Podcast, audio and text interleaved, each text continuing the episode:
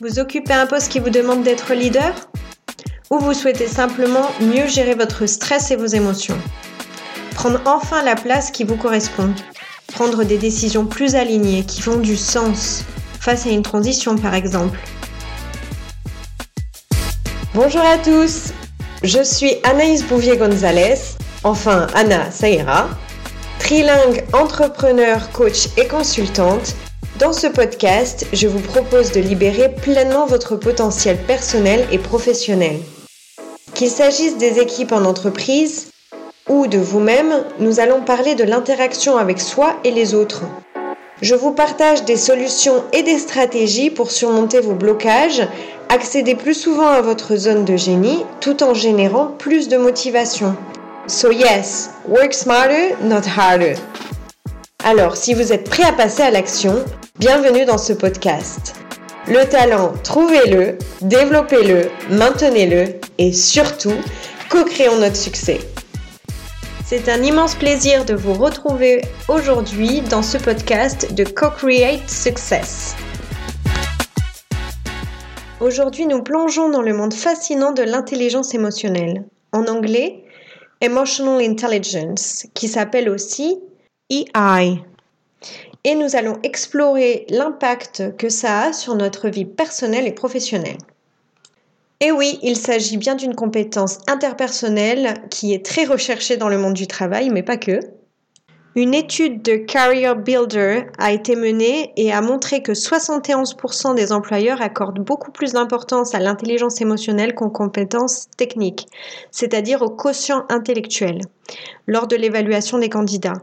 Mais il y a encore plein d'études qui montrent que l'intelligence émotionnelle a complètement sa place. Par exemple, The Center of Creative Leadership révèle que 90% des dirigeants ont un haut niveau d'intelligence émotionnelle.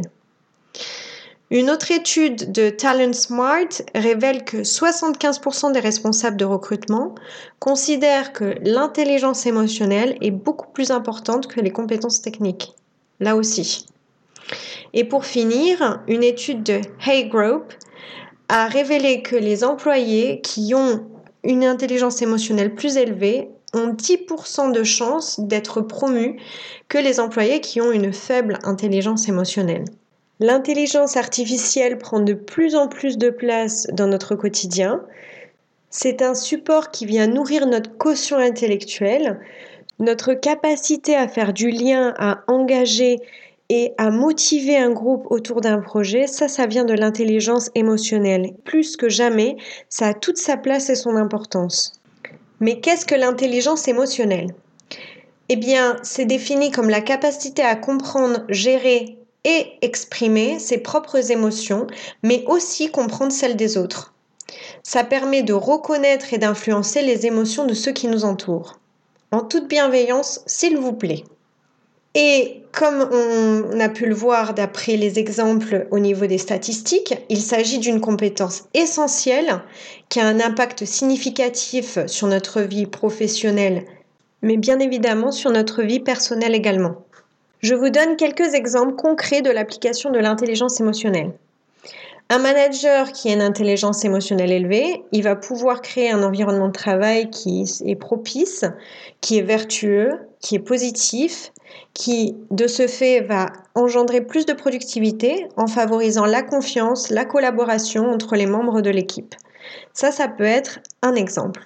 Mais ça peut être aussi un parent qui a une intelligence émotionnelle élevée et qui va établir des relations solides avec ses enfants en comprenant leurs besoins et leurs préoccupations. Mais d'où vient l'intelligence émotionnelle? Eh bien, c'est une combinaison de facteurs qui sont innés et acquis. Certains éléments innés, tels que le tempérament, la sensibilité, forcément, ça joue un rôle. Mais aussi, l'intelligence émotionnelle peut être développée à travers des expériences, des apprentissages. Les personnes qui sont, par exemple, plus exposées à un environnement multiculturel ont plus de chances de développer la partie d'intelligence émotionnelle. Une personne qui parle pas bien nécessairement la langue et qui arrive dans un pays avec une culture différente va faire usage de la communication non verbale et de son intelligence émotionnelle pour pouvoir capter les informations et euh, se faire comprendre également. Donc ça, c'était un des exemples auxquels j'ai été déjà confrontée lors de mes voyages. On fait tous usage de la communication non verbale, mais disons que dans ce contexte-là, elle est d'autant plus importante.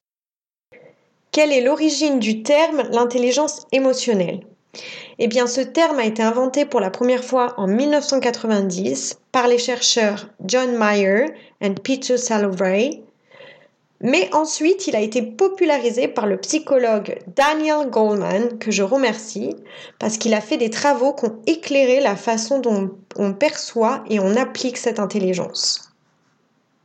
L'intelligence émotionnelle est composée de cinq éléments. Le premier, c'est la conscience de soi, c'est-à-dire the self-awareness, c'est connaître ses émotions, connaître ses forces, ses faiblesses, ses motivations, ses valeurs, ses objectifs et l'impact que ça peut avoir sur les autres.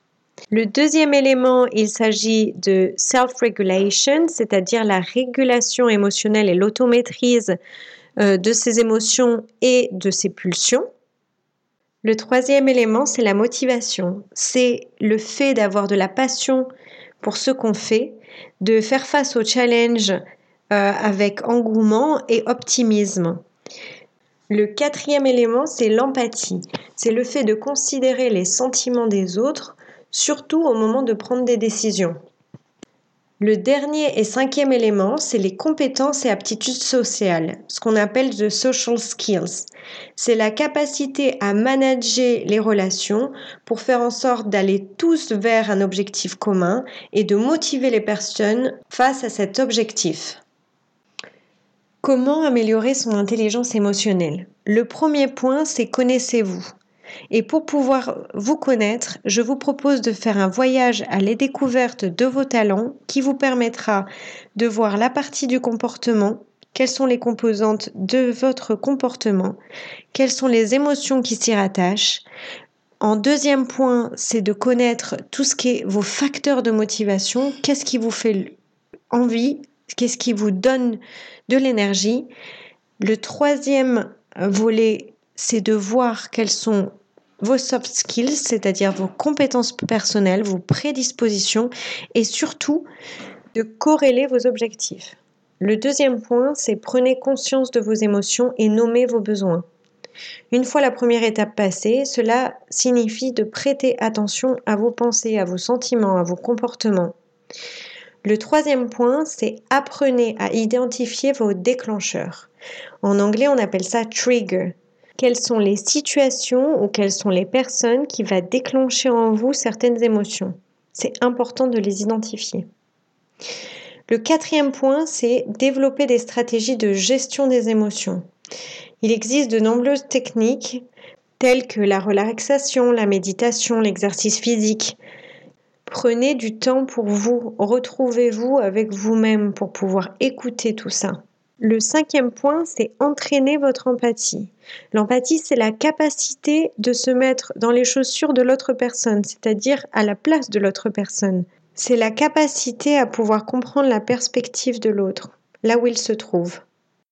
Et le sixième point, c'est demander de l'aide. Si vous avez du mal à gérer vos émotions par vous-même, N'hésitez pas à demander de l'aide. Se faire aider par un bon professionnel permet d'avoir une plus haute perspective et de voir des éléments qu'on n'a pas toujours saisis. Donc n'hésitez pas. Je partage une citation de Carl Gustav Jung qui dit Tout ce qui nous irrite chez les autres peut nous mener à mieux nous comprendre. Je vous invite à réfléchir sur cette phrase de Carl Gustav Jung que je trouve absolument géniale.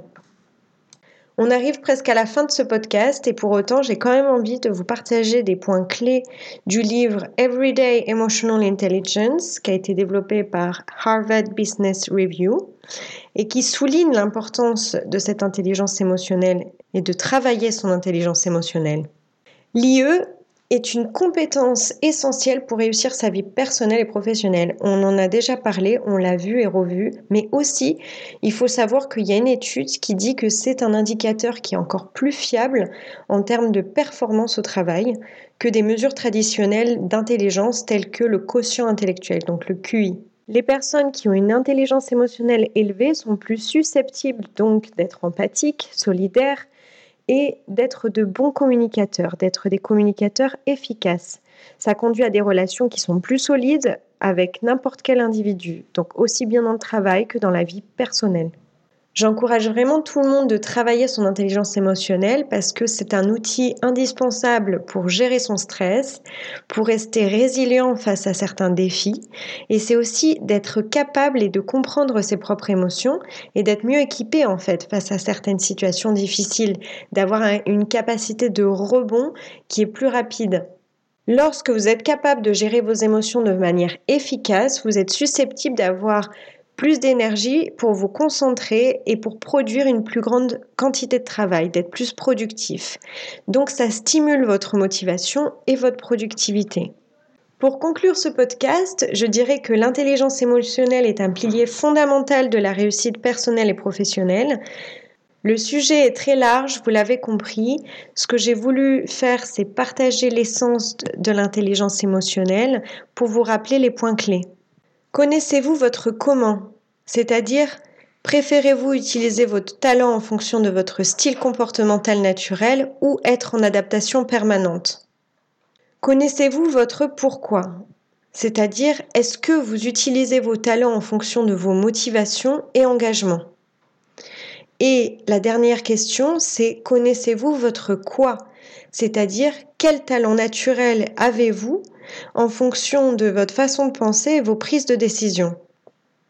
Je vous invite à répondre à ces trois questions pour avoir une meilleure connaissance de soi et une meilleure maîtrise de soi. Et je peux vous aider à répondre à ces trois questions à travers aussi un outil que j'utilise si vous le souhaitez. Mais voilà pour le petit exercice. Ça y est, c'est la fin. Je tiens à vous remercier chaleureusement d'avoir pris le temps de me rejoindre aujourd'hui. N'oubliez pas de vous abonner pour ne pas manquer les prochains épisodes. Partagez cet épisode à vos proches, vos partenaires professionnels et co-créez aussi leur succès. Vous pouvez aussi soutenir ce podcast en laissant une belle note pour porter mon travail. Merci, à bientôt